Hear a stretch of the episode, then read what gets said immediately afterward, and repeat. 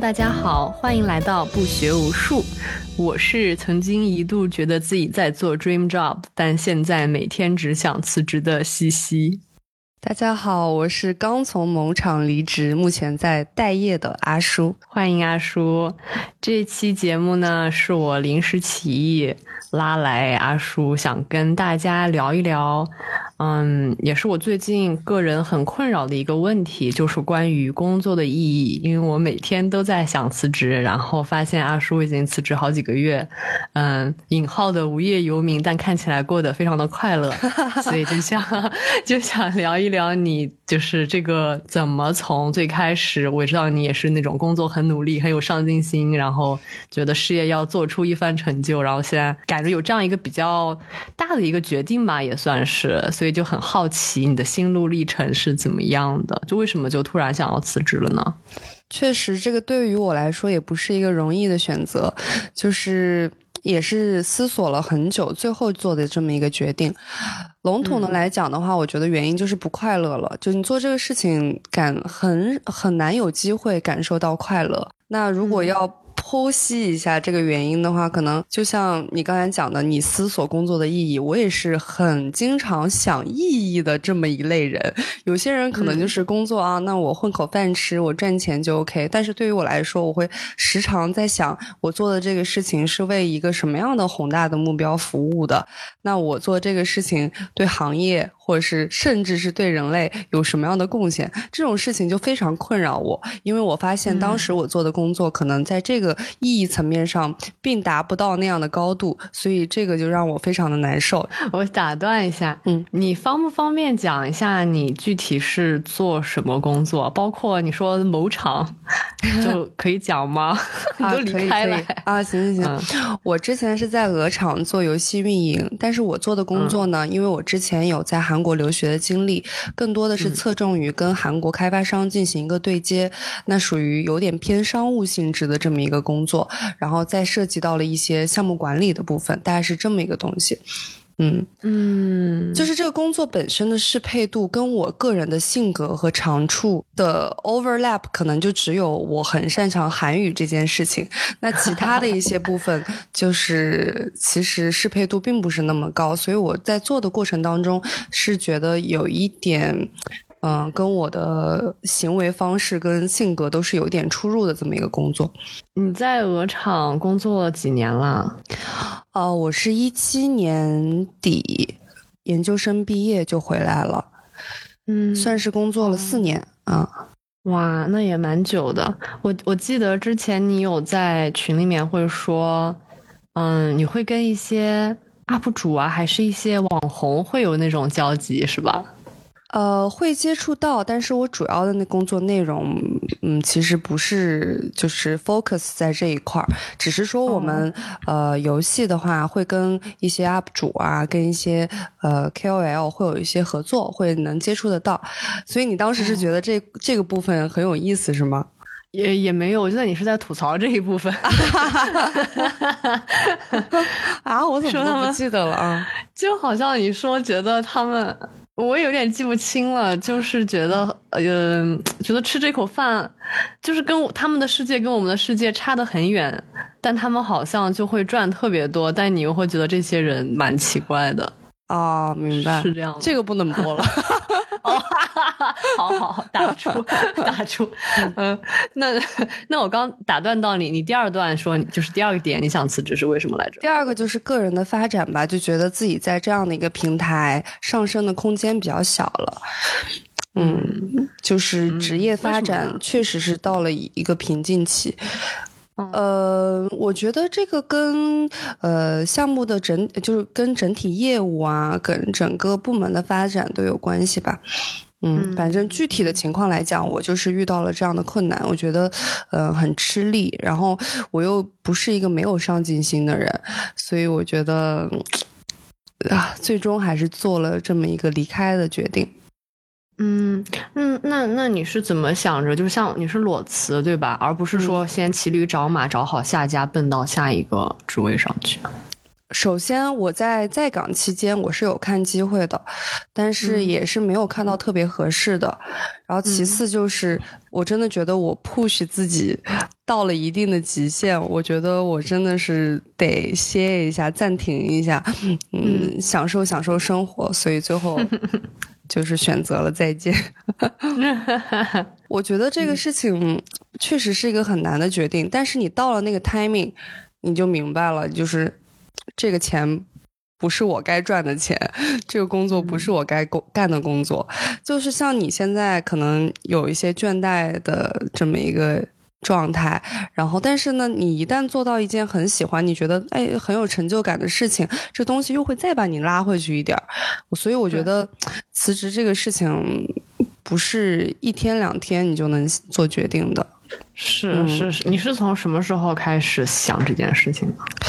哦，我那个想辞职，那就是工作第三年的时候，几乎每天都会想到这件事情。但是呢，也是会理性的思考，觉得这个决定该不该做。所以，呃，从想离职到彻底离职这件事情，还是花了一年的时间。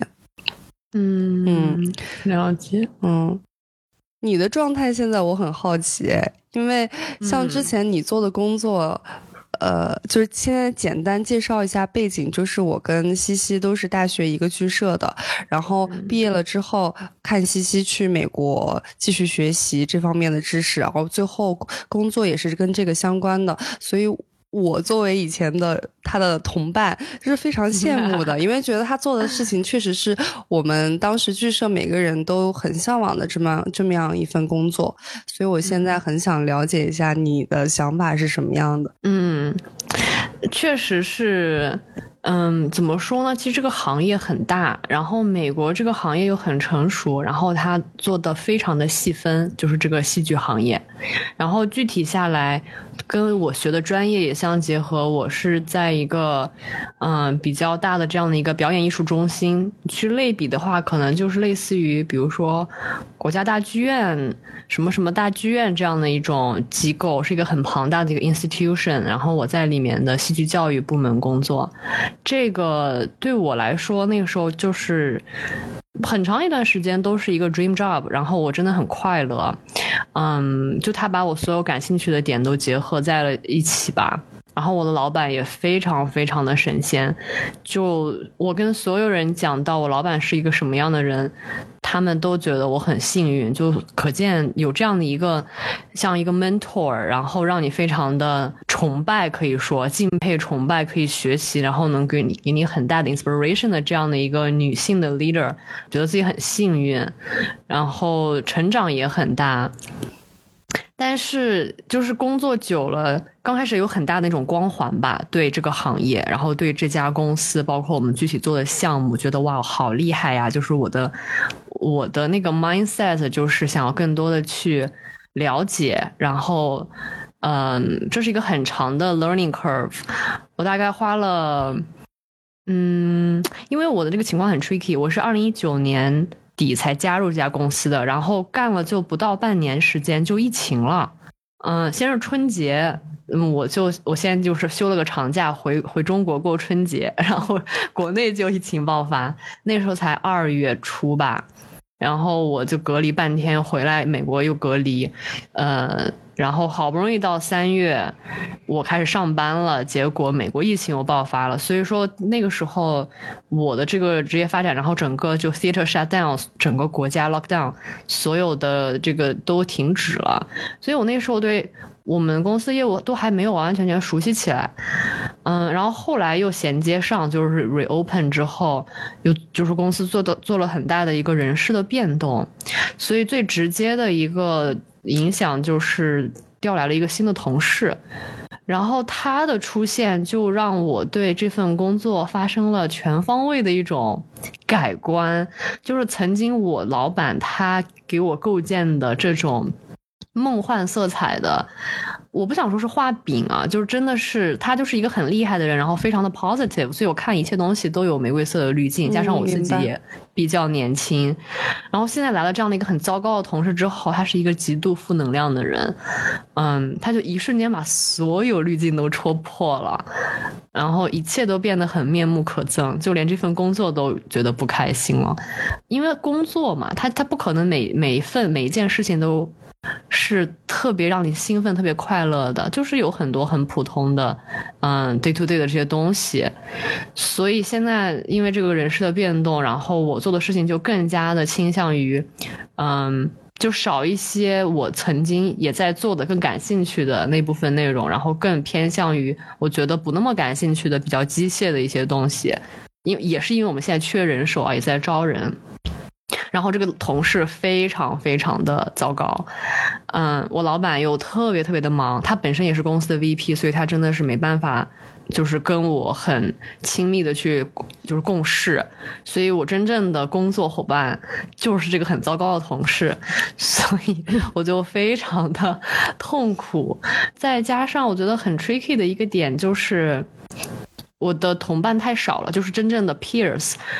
嗯，就是中国人，或者说跟我同行的人，他们基本上没什么人能够在美国，就是在这个行业能就很少很少，然后经常会让我觉得很孤单，然后感觉自己是在黑暗中摸索。我身边所有的朋友能在美国留下来，能够拿到签证，基本上都是程序员，或者是数据分析，或者是金融。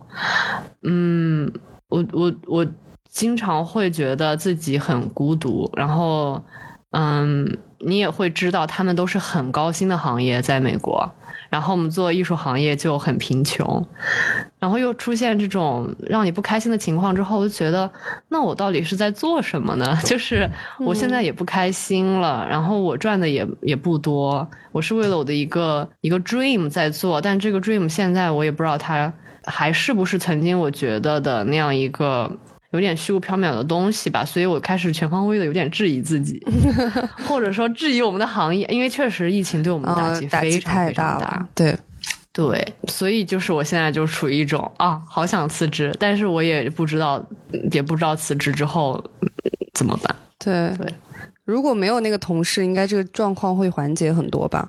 对我，我一直在想，我想辞职到底是有百分之多少的因素是这个人？我觉得。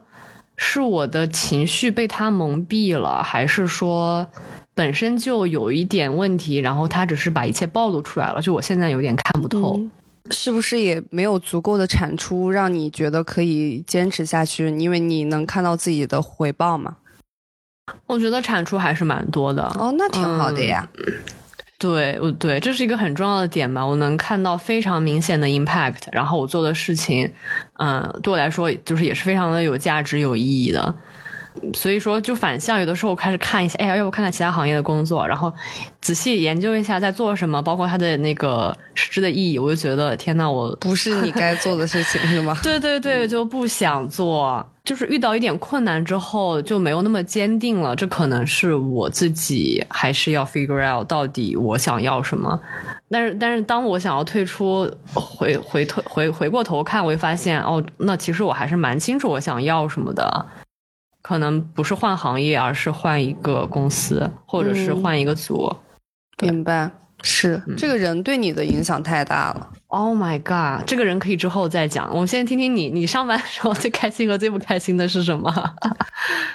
最开心的事情肯定是自己有产出，然后有嗯正向的反馈，那个时候是比较开心的。就是你在这个过程当中证明了你自己的能力，然后你知道自己可以做到什么样的程度，让你自己为自己骄傲的时候，那时候是最开心的。不开心的因素就太多了，就是 各种类型的都有。比比举几个例子，像你像你说的这种。呃，令人不愉快的同事肯定也是存在的。然后我工作不工作之后，就发现真的很开心，就是 好像确实生活当中的主要的烦恼是来自于工作的。然后我又在想了一下，工作的时候，嗯，我的烦恼主要来自于哪些地方呢？其实我自己没有对自己造成困扰，基本上这些烦恼都是在跟别人碰撞的时候，要不就是这个人呃不 OK。呃，人不好就会让你觉得困扰，要不就是你跟他的观点不一致，在这种磨合的过程当中也是非常心累的。嗯，所以主要是人际方面的这种烦恼。对，会有人际上的烦恼，然后也有刚才我说的什么思考这个工作的意义啊，思考自己上升的途径啊，这些都会有。嗯，我想就是具体的，我不知道你跟我想的是不是一样，就是你觉得，比如说在鹅厂，嗯，你做的这个工作，你是觉得他就还是在为这样的一个，嗯，类似于资本家他们的这样一个商业利益在付出你的所有劳动，然后你觉得不是特别特别有意义。有价值是这个意思吗？呃，我没有想到这样的高度，因为，嗯，我不管做什么工作，你可能最后就你不喜欢这个工作，最后得出也能得出你那样的结论。就是我，我主要还是觉得说说具体一点，就是我当时对我做的那个产品是没有那么大的热情跟爱的。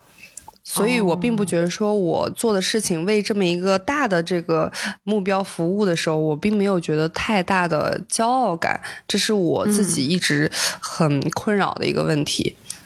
嗯嗯嗯，对，因为我从来都是一个。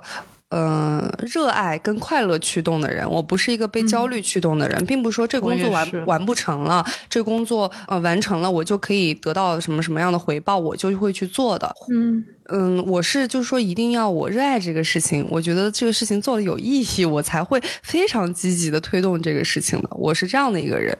嗯，我跟你一样，就是 motivation，每个人是很不一样的。对我跟你，我跟你很像。确实，我这个同事哦，就是我吐槽他可以吐槽一晚上，但是就是我就发现，他就是一个事件，就像你说的一个 deadline 或者是一个具体的一个 events 去推动他做事，他的他的目标就是 get things done，就是完成完成完成完成完成，这是他做事情的。像他的目标一样，明白。然后就我对他很大的不认同，就是我觉得我做这个事情是因为这个是这个，比如说这个产品，我们这个 program 它有一个什么样的一个 impact，然后这是我的目标。那为了实现这样的一个结果，比如说啊，我们要把呃艺术家带到一个学校去，然后给当地的学生做一些就是艺术的这种 workshop。那我的目标是让这些小孩子。一些公立学校小孩子能够接触到艺术教育，免费的，我们提供的。有了这个目标呢，反向的，我们可能需要很多管理层面、策划层面的一些工作。然后这是我们的工作，我是这样子的一个推动。然后我的我的目标是那个后面那个小孩子能够接触到教育来推动我。但我这个同事就是，我要把这封信发出去，我要把这个啊这个 list 搞定。但但是如果说。就他会给我一种本末倒置的感觉，出现了矛盾，他会把他要把这个 list 完成放在有一个小孩子要加入，然后他会不让那个小孩子加入。我当时就非常的震惊，就难道我们的目的不就是为了让更多的学生能够有这样的机会吗？而不是我们做出了一个 list 上面有二十个人，然后多一个人就不行。嗯，就就发现确实每个人工作 style 不一样。是，嗯，我完全理解你的那个想法，因为我跟你就是 是一个类型的。当然，我觉得你说的你同事那种工作方式，其实也是有值得借鉴的地方。因为很多时候在工作的这个环境下，完成是一个非常重要的事情，定点定量的完成某件东西是一个非常。嗯，其实是一个合格的标准，而且有时候完成往往比你在在那边思考意义啊，或者想更多的事情来的更实际。所以我觉得，虽然有冲突，还是有互相借鉴的地方。嗯嗯，是的，是的，就是不同的部门和内核吧，他是从另外一个部门调到我们部门，他们那个部门就是需要非常的注重细节，像你说的一些严格的标准，但是我们是做 education 和 community 这块儿，我们是更加的，我们有点像那种基金会。就是 non-profit 性质的，就总之不是去严格的去搞数字，然后把你自己的这个具体的细节放在最后的这个成果之上的。那你们的所谓的 KPI 也不是一个量化的指标，对吧？我们也有量化的指标，就是比如说多少个学生，嗯，呃，参与了这个项目，然后他们有什么样的 feedback。也是有这种量化的，就是就是 quantity 和 quality 都会最后还是都会有 report 啦。对，只是说在具体执行的时候，就他的 style 让我非常的不认同。当然这都是小事，比起我说他是一个糟糕同事，这都是 小事，可以忽略不计。我觉得这个很正常，在工作中和同事发生这样的事情。嗯，对，其实就是你说的这个情况算是。比较常见的就是说，大家的工作方式不同，嗯，造成的一个结果。我经常，我之前就是遇到这个同事很不开心，我就会在想说，是不是每一份工作都会遇到一个让你很不喜欢的人，就这是常态，所以我应该去接受，然后，呃，调整我自己去适应他。但是我是好几个月了，已经，我都我都开始看 therapist 了。因为他给我的压力非常大，他对我真正的让我影响我工作的点是在于他是一个非常 aggressive、非常强势，嗯，然后很 pushy。我我另一个同事就举例说，他像一个 strong hammer，他像一个就是做事情就像拿一个铁锤在那边锤一样，就很吓人。嗯，然后然后他又工作狂。逼着自就自己加班也要带着别人加班，但重点是不需要加班，就是他在给自己加一些无意义的活，然后我觉得 unnecessary，但是他然后他整个人像一个充满焦虑症的一个病人一样，你在他周围就会被他这种 stress 和这种 anxiety，就是你你会被他充满。我跟他在一起，我整整个人就是疯狂掉电，非常疲惫，很不快乐。然后他又负能量很多，一切事情都让他不满意，然后到处都是火，然后他要去灭，他是消防员要去灭火，然后还要带着我跟着他去灭。我我就觉得天呐，就是这不是我想要的工作，而且他是新来的，他职位比我高很多，但他是新来到我们部门的，就这些工作在他来之前我做的好好的。但他来了之后，跟他一起做，我就整个人被他搞得特别的疲惫。然后我之前还不太敢跟我老板讲，因为会觉得是不是我事儿逼啊，或者是他是新同事，我不够包容。嗯，就我就一直都没有讲，所以才压抑了这么久。然后我最近。我决定我要跟老板讲，因为我实在是受不了了。我觉得我的就是你的心理健康对非常不 OK，对，而且他因为他很强势嘛，他不停的要跟我把我当情绪垃圾桶，然后他职位又比我高，所以我会有一种被迫的我要去认同他和附和他。如果我说出一点点不同的意见，他就会就是逼迫我直到我同意他。你遇到这个案例很极端哎，真的吗？很极端吗？我觉得比较严重了，因为我我工作这么几年，我没有遇到过这样的同事啊。嗯，然后我会自我怀疑，因为这个同事他已经他在我们公司的另一个部门工作了九年，然后他是 senior manager，就是嗯，之前是 senior manager，然后来到我们部门又升了一级 associate director，就比我高四级吧。就是他在我们公司做了这么多年，然后好像大家都跟他请说，嗯，对我就觉得啊，那是我的问题吗？就是大家都能跟他处得来，但为什么我觉得这么窒息呢？好难解。你你告诉你老板这件事情了吗？还没，我已经鼓起勇气，我决定下周或者下下周跟他讲。嗯，我觉得还是应该分享一下。嗯，那。我也我也觉得，因为之前我不太敢讲嘛，他跟我他的老板跟我的老板是同一个人，所以，嗯，理论上我们是，但我们是一个很小的 team，我们这个部门，我在想你有没有遇到过特别 toxic 的，让你觉得最受不了的同事类型是什么样子？呃，我现在立马能想到一个，应该就是我，呃，从业这么几年觉得最糟糕的一位男性啊。我我讲一下他当时做了什么样的事情呢？就是我刚入职的时候，那时候真的什么都不懂，然后像我实习经验也不多，相当于就是说社会经验非常不足的这么一个。女孩啊，我那个时候是，然后入职之后呢，这个男同事就经常来找我接触，然后跟我聊天。我当时以为他是很善意的，要给我分享一些经验，后来就越来越变味，让我觉得很难受。是因为他，比如说他会组局，让我们去参加一个酒局，然后他就会对我说，他是老板派来测量我的酒量的。他的意思就是说，在我们部门能喝是一个本事，然后他要呃帮助老板确认一下我能够喝多少，能不能以后在呃外面的局，就是各种酒局上帮老板挡酒，或者是给老板长面子，大概是这么一个表达方式。我那时候就很天真啊，我就也没有办法直接作为一个新人 say no，然后我反倒会觉得心理压力特别大。我就想啊，我们部门原来是一个这么恶劣的地方，这么油腻的地方。当然，嗯，我我当时的处理方式，现在想起来，我觉得呃不是很成熟，但是我那时候。能想到的最好的处理方式就是跟他硬刚，就是他让我喝我就喝，然后当我觉得自己已经就是有点不行的时候，我都一定要强行坚持住，我就告诉自己这个不醉，他就是意志力的胜利，我一定要战胜他。然后我就真的就是给他，呃，跟他喝到了，他带着我去了好几场，跟他喝到了最后一场。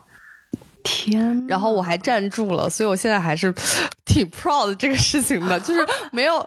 但是现在想起来，就是 这不这不就是以暴制暴吗？就是对方对你进行一些嗯不恰当的行为，然后你用更不恰当的方式来回击对方。我觉得现在想起来是非常不应该的。但是那个时候对我造成的心理压力非常非常大，我是真的很害怕，他就是老板的人要来测量我的酒量，你知道吗？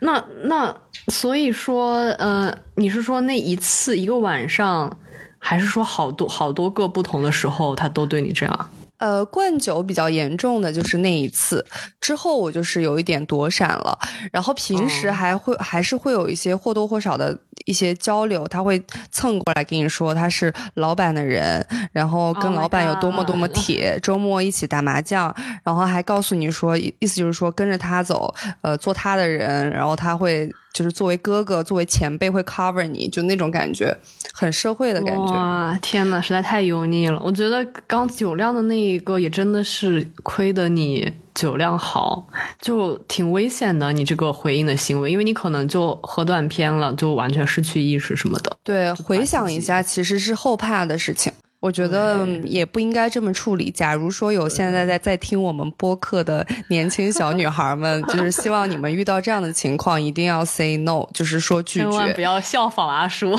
因为这个不是一个，这就明显在职场当中，这个男生的行为是一个非常不 OK 的行为，非常不专业，并且非常的没有礼貌的行为。那你作为一个新人，不管你有没有这个。刚来有多久？但是你都是要对这样的行为坚决的 say no。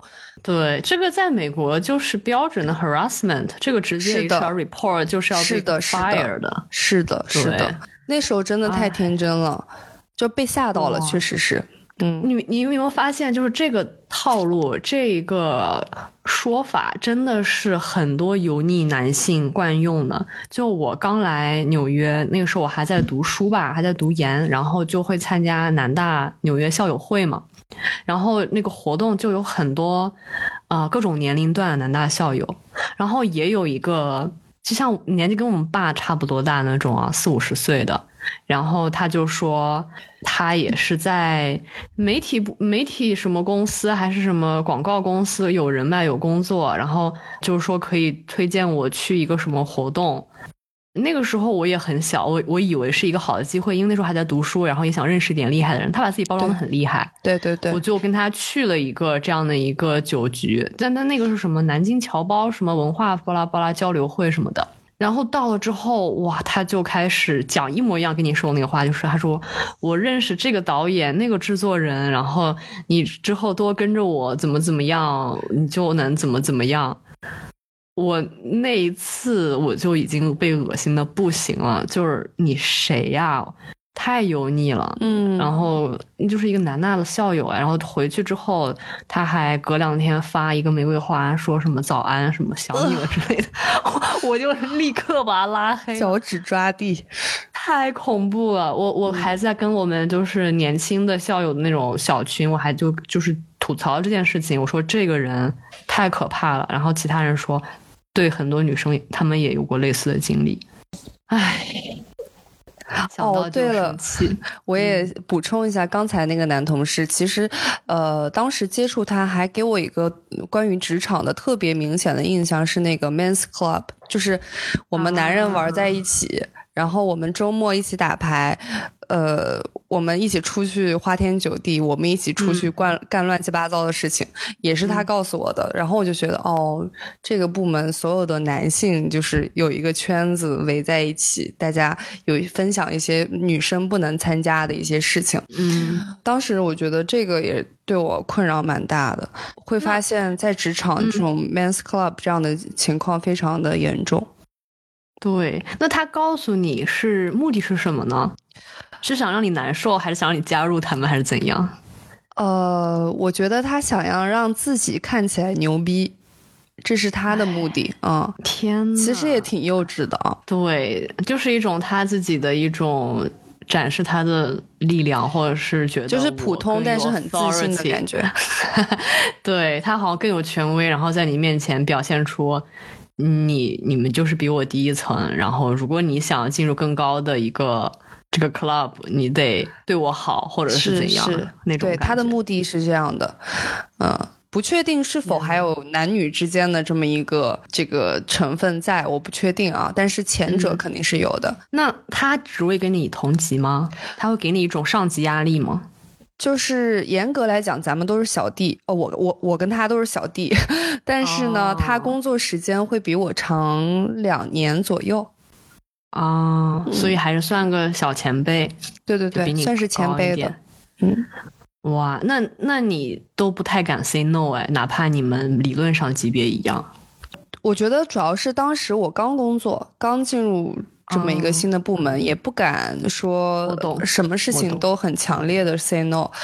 对对，而且这个事情有很多怎么说呢？打引号的参与者、共谋者，就是比如说他拉我去一个酒局，大家一起喝酒，他灌我酒，那其他的同事也在场，但是但大家也没有 say no，大家也没有说这个行为是不对的。嗯嗯。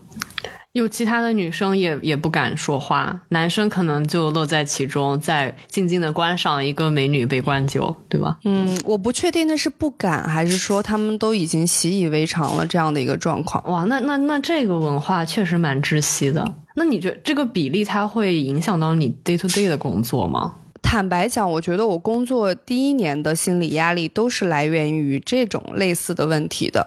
但是之后第二年开始，我自己开始调节自己的心态，再加上遇到这样的情况，我更知道怎么去做一个处理。之后这种部分的困扰就少了很多。懂了，懂了。所以我现在比较有有信心，遇到这样的情况。我来，我会怎么样来进行处理？但是很可恨的就是这些男的，他们就是欺负刚来的小姑娘，因为他知道他们很好拿捏，然后也不太敢 speak up，也没有准备。没错，没错。而且就想你想一下，当时我们大学的时候，大三、大四的学长不也爱去接那个大一的学妹嘛？就大一的学妹好骗啊，你知道吗？啥也不知道，然后对大三、大四的学长还有那个仰望的这么一个滤镜在。我觉得对，嗯，真的是这种情况。嗯，我刚加入我们这个公司的时候也是，就是你刚加入第一份全职工作，你就会特别的唯唯诺诺，或者说战战兢兢，然后希望自己被所有人喜欢，希望自己 behave the best。然后我那个时候也是，嗯，被我们企业工位的一个白人大姐。小姐姐 有点被他 bully，对他，对他，他就是也是一个很 aggressive 的人，然后其实还有一点，就是他有一点 racist，我觉得，然后是那种叫什么 microaggression，有点轻微的对我的一种职场霸凌，嗯，就连其他同事都看不下去了，而且那个时候就觉得，我现在看啊，就这。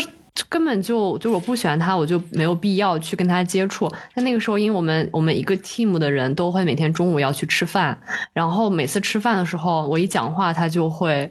有一点不理我那种，嗯，我就吃饭这件事情压力特别大，但我就觉得我一定要去吃这个饭。我现在觉得为什么我要去跟他们？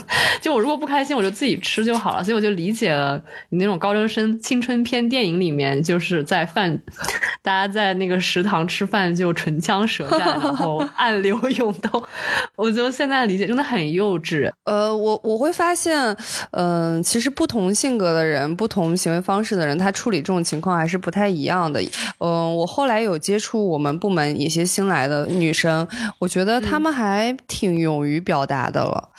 哦，可能社会在进步吧。对，我。哎，我们听到一点什么？等一下，稍等，我的猫咪在玩，稍等一下。好 好好，你回来了吗？嗯，回来了。就是我想到了一个事情，就是我跟很多我的女同事有过这些方面的交流，就关于在职场你勇不勇敢 say no，或者是面对规则你。你敢不敢于打破规则？类似于这样的一些问题啊，讨论下来，我们都觉得，作为一个从小到大被保护的很好，我然后又受过很好的教育的这样的一个背景的女孩子，往往都在这样的情况下会很怂。反正我我跟我朋友都存在这样的一个情况。我同意，我同意。我们我们反而会共情能力很高，然后。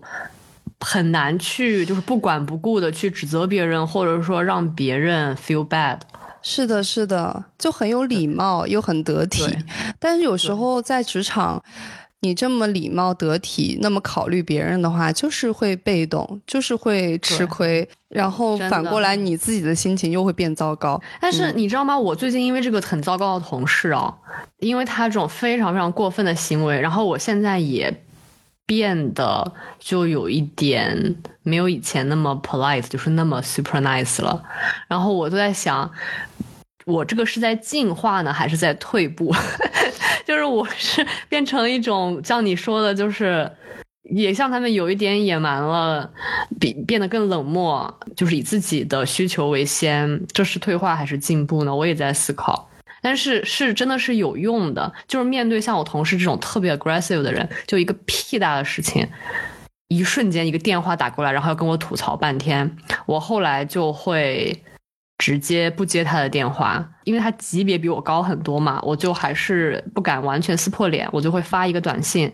嗯，就英语说，the best way to reach out me through the email, not phone calls。就就是你别给老子发短信。对我就会有一点凶，包括以前我就觉得一定要笑脸相迎，就他哪怕说我不喜欢听的话，我不开心的东西，我都要表保持一个比较 OK 的状态。但我可能太 OK 了，就是 OK 到让对方以为我真的很乐在其中。然后我现在就，如果真的很我不想再继续的话，我就会脸比较臭，然后发现很有用。但是真的这个同事，对，就是有时候在职场你 bitch 一点就是很有用。对，我知道，天呐，就为什么人这么贱啊？我对你很好的时候，你们也对我很很就很坏，然后我也变得没错 bitch 一点，你就知道 OK，他是有底线的，好生气。对，其实说到底，咱们也不是什么脾气特别特别好的人，咱们只是修养很好，然后我们很礼貌、很友善。对，但有些人他就不明白这个，他就是要来触碰你的底线，那真的没办法，就是有时候你就必须得行为上 bitch 一点才可以 啊，好好悲哀的一件事情。对我内心是有 mixed feelings，我就觉得我自己变得更加的就不是那种我希望变成的那种非常 nice 友善。当然，我老板我刚刚不说，就是我的老板还是我的 role model 嘛，他就是他年纪也比较大了，就见各种大风大浪都见过的那种人，嗯。他就是无比的耐心，无比的宽容，心非常的大。这可能作为一个理想的职业女性，那也是我想达成的目标，就是不要被这些小事让自己非常的伤神。对对。然后用依然保持一个非常平和、温暖和友善。就是我不知道国内你们互联网公司有没有这种风气，就是美国的职场非常的，就是客套那种逢迎。嗯，一天到晚嘴上挂特别好，就是各个各个各，就是什么都特别好，好好。然后 How are you？就就 How's family？特别关心你各种，但大部分都是很嗯虚假的，流于表面的那种 nice。那像我老板那种，就是非常真诚的，你能感受到他这种真诚，然后你也会报以真诚。你就是国内的互联网公司，你是有这种感觉吗？呃，会有，我觉得在职场这种情况还是挺常见的吧。然后，但是我觉得像你说的，你们老板这样的人，真的在职场当中有这么一个值得仰望的榜样，是一个非常激励人心的存在。嗯，对，对。哎，他要是 就是日常的工作能多有一些接触就好了。我现在这个同事太痛苦了。但是我之前还发了个朋友圈，还问大家怎么看，我觉得还挺有帮助的吧。最重要的就是让我下定决心一定要跟老板讲，因为之前都有人跟我说，就是我自己会想不要讲。你会跟你觉得跟你的 manager 或者你的直系去讲一些你工作场合中遇到的这种困难会有帮助吗？嗯，肯定会有帮助的。但我理解你的那个情况，因为我也不是一个爱讲的人，就是，嗯，有困难我还是喜欢自己先消化，然后自己来承担，然后直到自己的内呃那个能量被内耗了很多之后，我才会去做这么一个表达。现在反思一下，我觉得或许这不是最好的方法。这样太折磨自己了，还是应该有问题的时候，并不是说你不一定要非常 serious 的告诉你的老板有这么一个事情，你可以在跟他闲聊的过程当中做一个表达。我就会非常抗拒，或者说觉得嗯很谨慎，跟其他的同事去吐槽另一个同事，我觉得这是职场中非常不 professional 的事情，所以我就每次跟我老板讲话。的时候就都在 casual 的这种 conversation，我都很难去 complain 什么，因为我觉得这样好像显得我有问题，是我太……我也会这样的想法哎。其实我也是一个不常跟别人讲同事坏话的人。对，嗯，因为这个明显就很很糟糕啊，gossip 这不是一个很大的大忌吗？对对对，我很讨厌 gossip，然后我也。不喜欢自己是一个老是抱怨的这么一个形象，对对对，哎，我们还是太勇于承担一切了。我觉得还是要表达的。如果你真的觉得这个事情都已经困扰到困扰到你，每天都会因为这个事情不开心，然后你的精神状态都会受到影响的话，这真的是一个非常严重的问题了。啊，是的，这就是我现在的问题。我就我我经常就会觉得，一些人就会说：“哎呀，工作就是这样的啦。”然后就那种阿 Q 精神，就是你如果把它磨下来，你就会变得特别厉害，以后你在职场上就披荆斩棘了。这个其实把那个 focus 转到自己身上，就觉得是自己的问题，然后我应该 stronger。但其实是不是很健康？我我等于是在还在惩罚我自己。我已经承受了这么多压力和痛苦，然后我现在还要给自己洗脑，说我应该更强大，然后更去隐忍、去接纳，就就好苦啊！这我觉得这个话术就跟那种女孩子被被性侵，然后你自己有问题，我觉得是有一点像了都。对，但我在想，因为别人是很难改变的，那你自己遇到这样的情况，你能做什么呢？就除了刚才说的，跟身边的人分享一下，看一下他们有没有别的解法。我觉得还有就是，嗯。还是你永远都有拒绝的权利，就是你要选择把自己的能量消耗在对的地方。就比如说，那你这份工作其实是你是喜欢的，那你把更多的能量消耗在值得的、有产出的事情上。那你在跟这个令你不愉快的人相处的过程当中，你要学会就是说，不把他的话。当回事儿，或者是说他在找你的时候，你可以适当的回避。那你不能说你什么的时精力都耗在他身上了，这样对你来说是非常内耗严重的一个事情。是的，是的，我最近就在看很多那种文章，就是你去搜 "What do you do if you hate you hate your coworker" 这种文章，然后他们就会分析一条条该怎么办。基本上第一条都是先说你先自我检讨一下，就是你自己有没有什么问题，嗯，因为没有人是完美的嘛，可能你也有一些多多少少的问题。然后第二条是，嗯，试着去多了解他。就可能他有一些他的那种私人生活或者他个人情绪、性格各方面，你越了解这个人，可能你对他那些偏见或者不适应的东西会减少，然后你就发现他没有那么面目可憎了。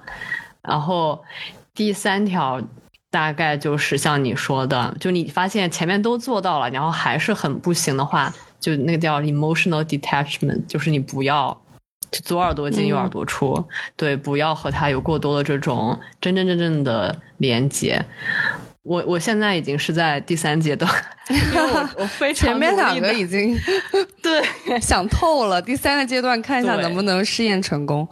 对对对，就尽量跟他保持距离，然后同时我要跟跟老板讲，就确实我我之前甚至严重到就我想立刻辞职，因为我们在美国还有这种签证的问题，就没有那么随心所欲，嗯，明白，想辞就辞。嗯，我就说那实在不行，赶紧就辞了，我重新读个书，用学生签证再续一个，就到这种哦，你算是在找，你不是在找最优解了，你是在找一个就是就是最差解，最差解，对 对，就就最差的情况是什么呢？不过就是我辞职或者是怎样，然后签证续也也没有办法立刻找到下家去续签。那我至少 legally 还是得暂时待在这儿，那我就重新读个学位算了。都想到这种层面，然后那我朋友就说：“你这样的想法就是逃避，这个是不对的。”我也我也同意。职场的这种困难真的好多啊，可能之后看也不会是那么大的一件事情。我觉得，就是当下的一种情绪，有的时候我也会告诉自己，就是你现在觉得非常的不开心。到底是你的情绪把你整个人笼罩了，是你在掌握情绪，还是情绪在支配你？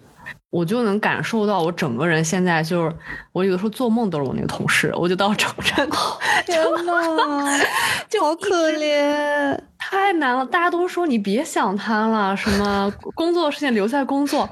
我说我也想啊，但是就，哎呀，他彻底改变了你的生活。对他这半年吧，他应该来有快半年了。对，去年九月，完全把我改变了。我我从来没有觉得我工作是一件这么不开心的事情。我们今天休息嘛，录制当天是那个 President Day，然后然后下一天明天要上班，我就理解了我一些朋友讲的，在工作的前一天，就是还在放假呢，就开始焦虑。啊，会有会有，嗯。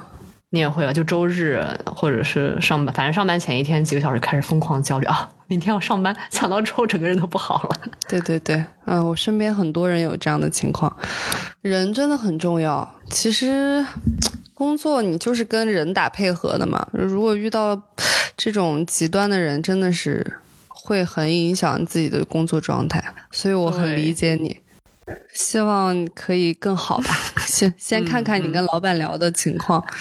对对对，行，那那我就我们可以进入下一个话题，就是我挺好奇，你看你也辞职了，你刚刚说你辞职，嗯，这段时间特别的快乐，我还挺好奇的，因为我去年是被动的，将近一年的时间，因为 theater shut down，我是停工的。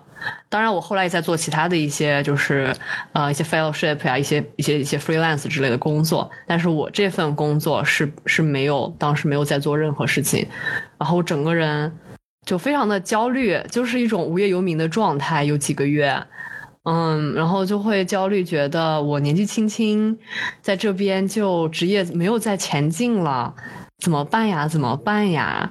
非常的。怎么说呢？就肯定是不开心了。当然也跟因为疫情，你本来也其他事情也做不了有关系。整体非常的 down。那你现在其实也是这样的一个就不用去上班的状态。我感觉你跟我应该其实感受差别还挺大的。我觉得可能性质不太一样。你当时毕竟是在岗的状态，但是没活干。是这么一个状况，所以你会焦虑。被动的，对对对对，我是就是主动选择了要休息嘛。那我既然选择了休息，那我肯定是要享受这段时间的。之前确实被工作折磨的，就是各种心态啊，各种身体状况，觉得自己就不太 OK 了。那停下来的时候，一下节奏放缓了，然后有更多的跟朋友相处的时间，跟就是。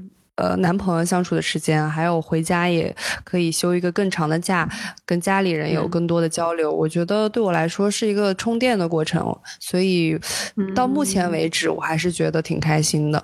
然后，并且在这个过程过程当中，会发现自己会做一些以前工作的时候不做的事情，这让我觉得是一个开发自己的新机会。我觉得还挺挺有意思的。像之前我是从来不做饭。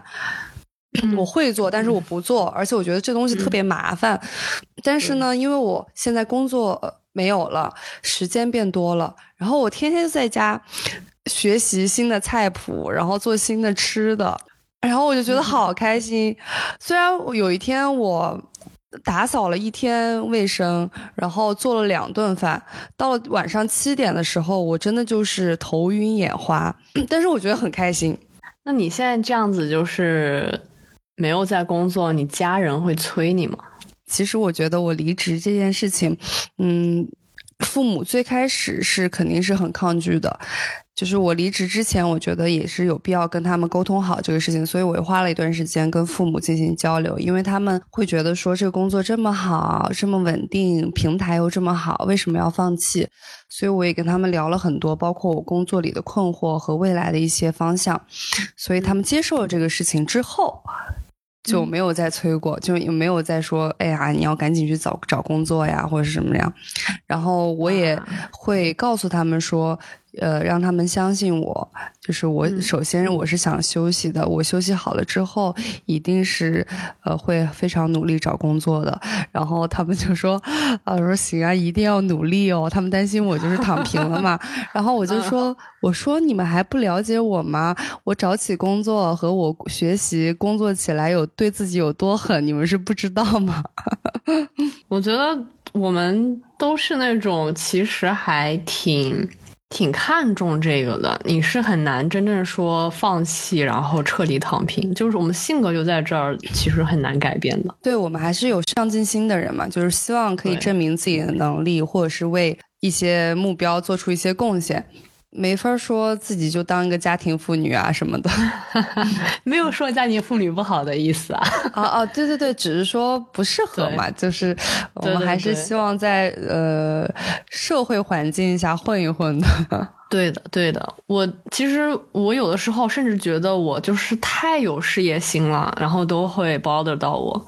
我就是没有办法去接受，就是好胜心很强吧。我不知道你是不是这样的一个人。就是事业发展，这是我，嗯，活在这个世界上，就是我能创造出一些什么东西，这是我一个很重要的生存的一个价值意义。嗯，没错，没错。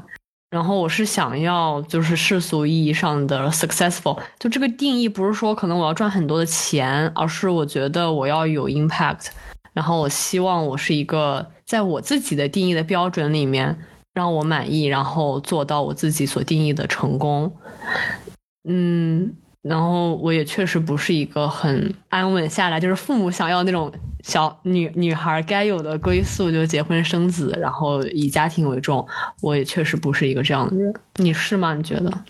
我觉得我的好胜心体现在多方面，我就是那种什么都想要。我希望我自己的事业有所成就，然后我家庭一定要经营的非常好，我跟我老公要非常恩爱，然后我小孩也非常健康，然后，然后就是就是对自己会有很多幻想嘛，就是就是希望。各方面可以达到一个比较均衡、比较好的状态。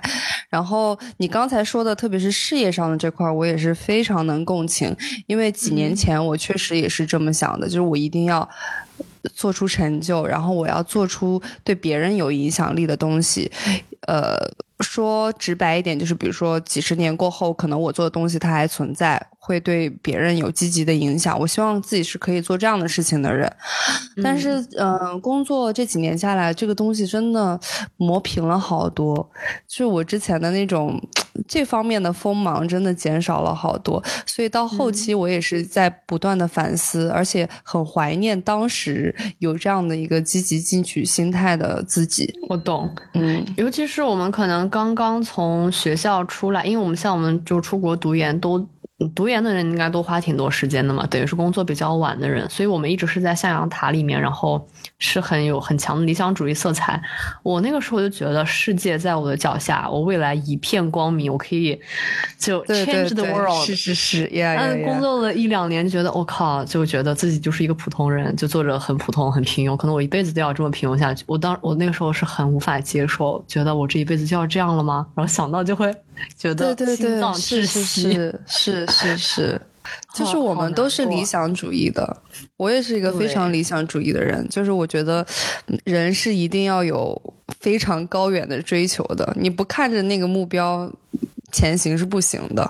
对，但是现在发现实操比较困难之后呢，呃，这个想法会有一些改变，就会觉得哦，生活里的微小的幸福也是足够强大的，足够有力量的。是是挺难的，而且我就意识到自己也确实不是。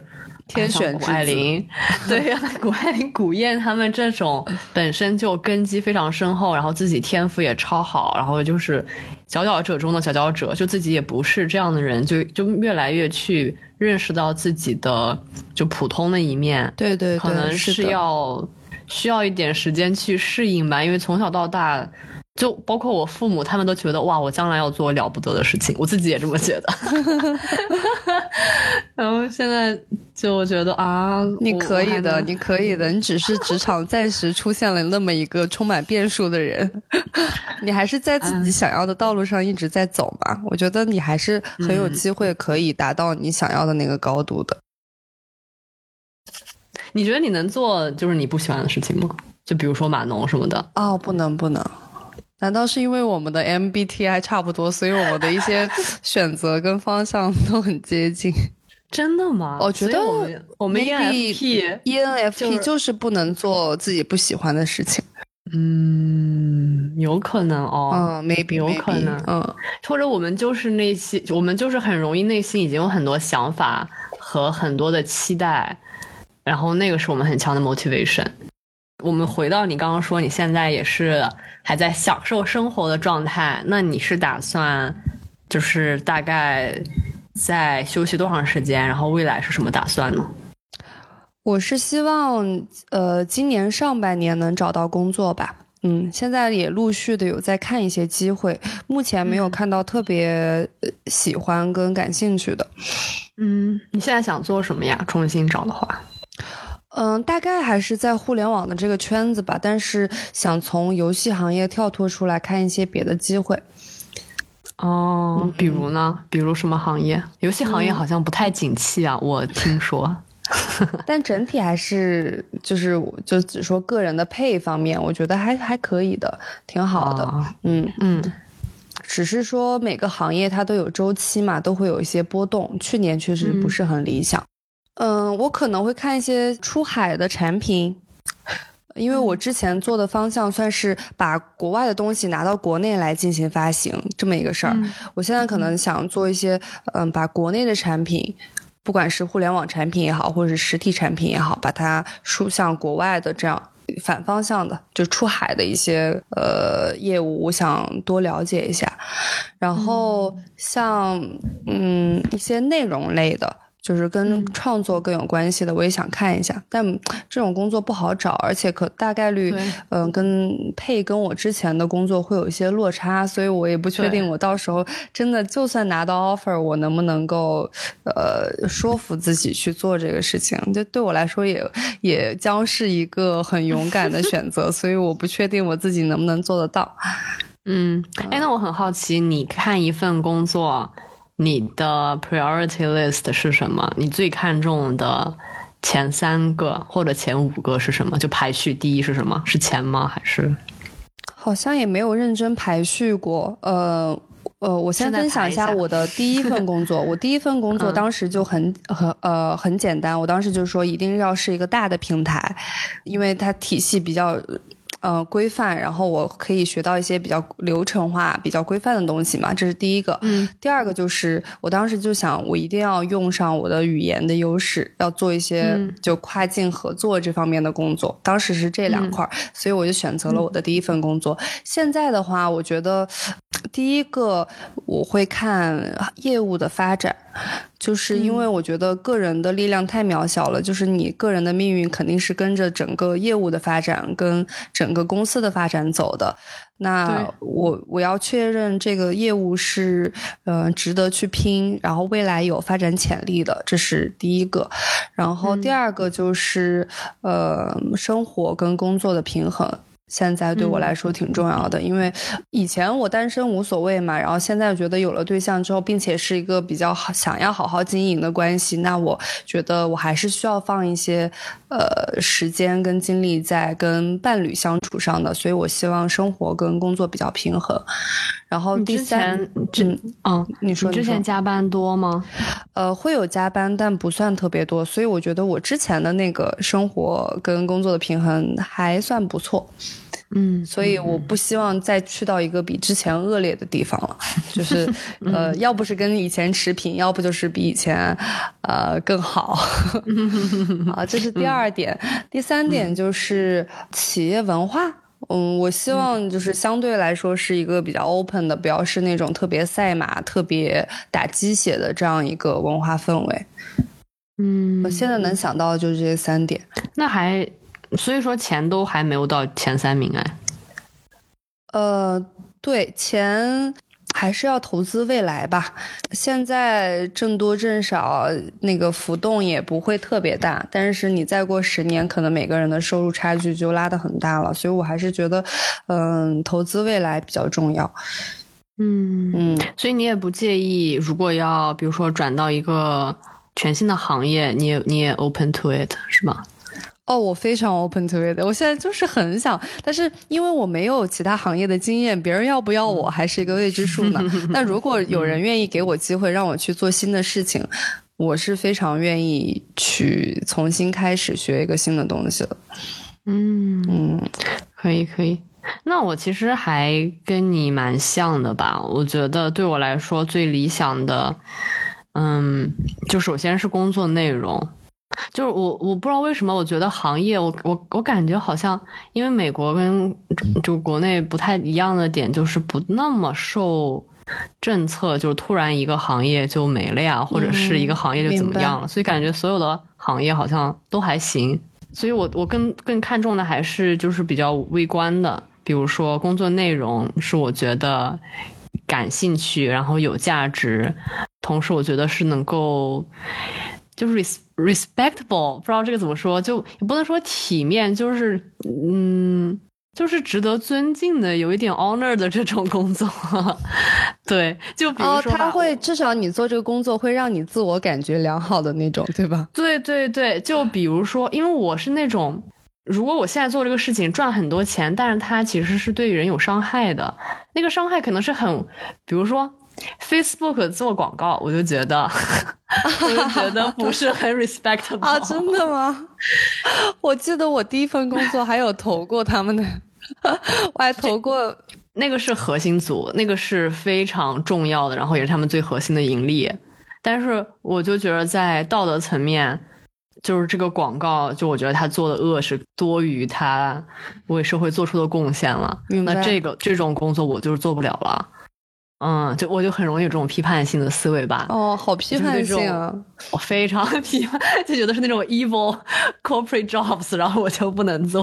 明白，明白，就不愿意做。那能被你批判的工作应该很多。呃，是的，基本上美国最顶尖的，就是最高薪的行业，基本上都不是什么 做好事的工作。对啊，对啊。就就这种顶尖的行业，有的时候感觉对社会造成的 damage 比它的 contribution 是要多的，事实上，尤其是这种资本主义国家。对，明白。然后，然后就是在就说到自己，就刚你说的 work life balance，就希望能够不要太不要太加班。我我真的是。受不了那种过度卷，要要要牺牲自己身体健康的，因为我觉得我身体也就这样。我希望好好活着，快快快快快乐乐、开开心心的活着。对对对，是很重要。对对对，活着不是为了工作，工作是为了更好的活着。所以我一定要有自己的生活，哪怕我觉得单不单身，我就是哪怕单身。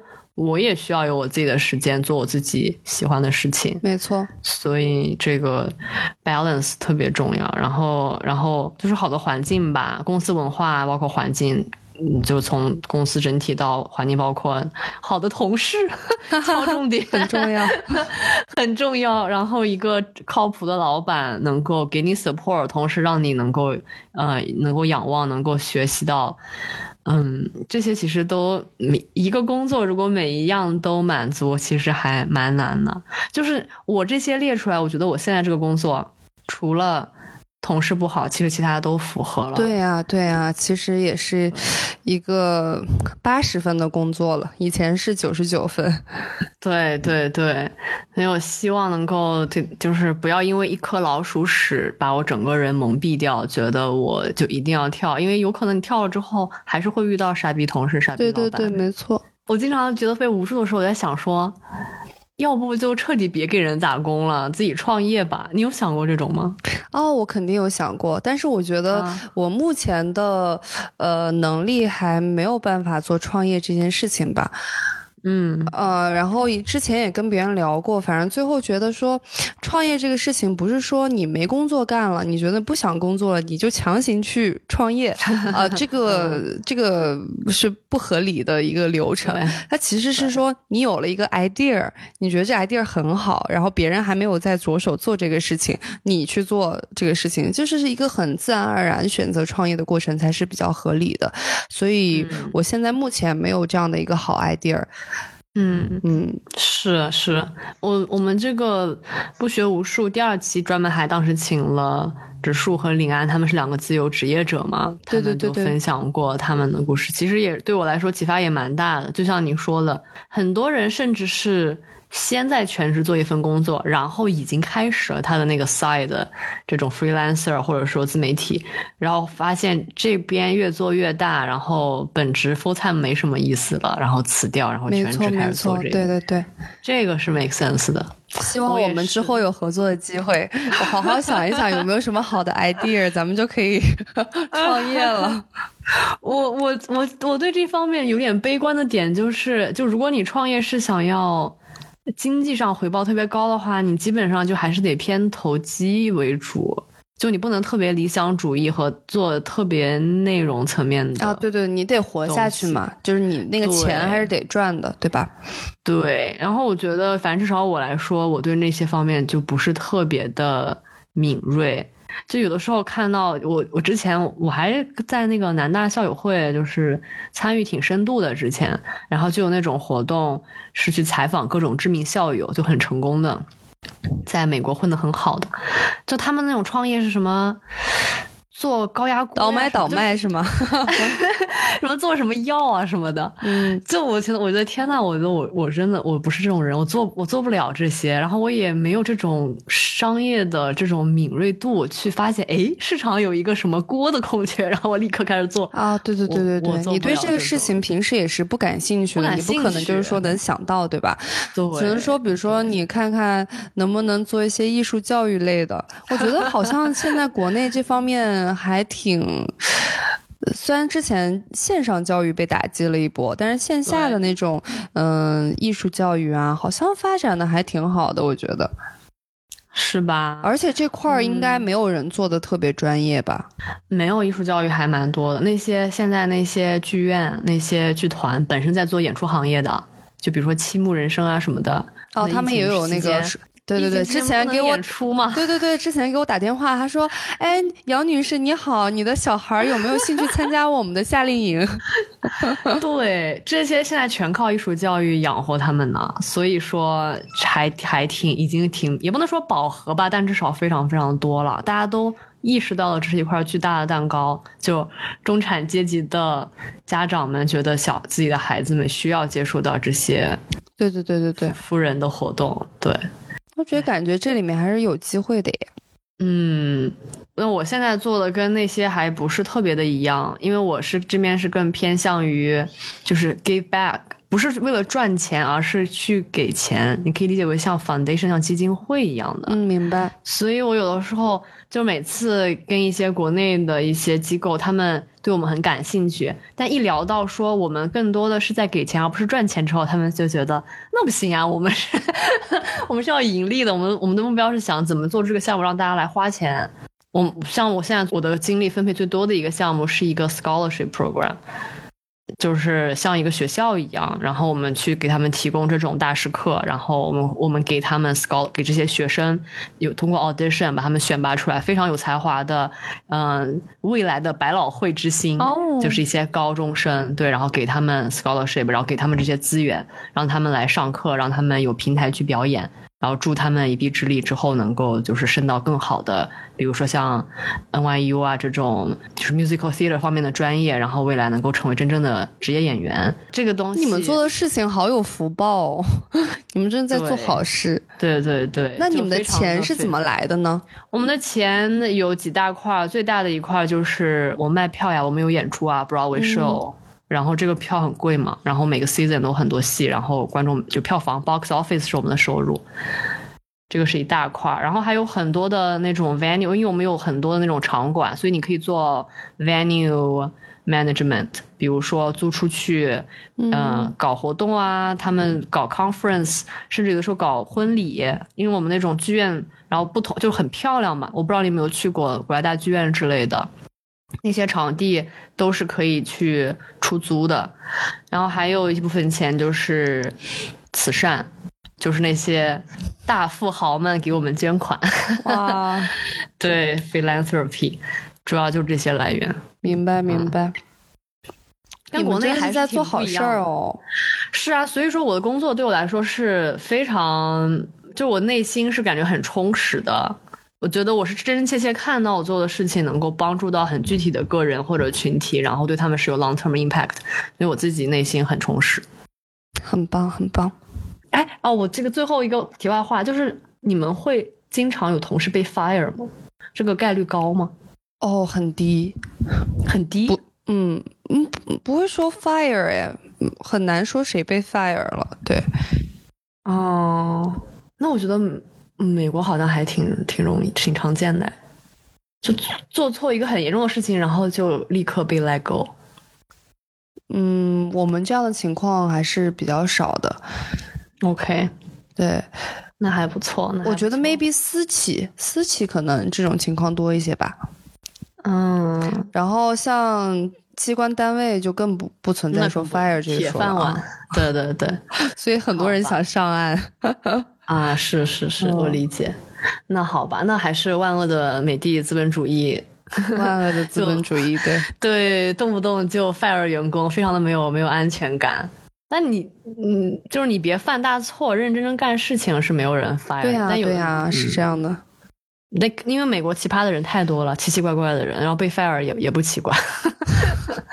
反正我回来了，对我经历了好几个同事被 fire，所以我还在想，天呐，这个正常吗？但他们做的事情是离谱的，是吗？对，对，就是在工作方面让自己老板无法忍受，然后做了一件重大的那种错事，然后就被 fire 掉。万恶的资本主义。行行行，祝我们都有光明的未来，祝我们都有光明的未来。就是如果听众朋友们关于辞职啊，关于上班有什么不同的感受，也可以在评论里面给我们留言，讲一讲你是怎么去考虑你的职业发展和对对对上班的意义的思考的。那这期节目我们就聊到这里吧再次感谢大家的收听我们下期再见拜拜。谢谢大家再见。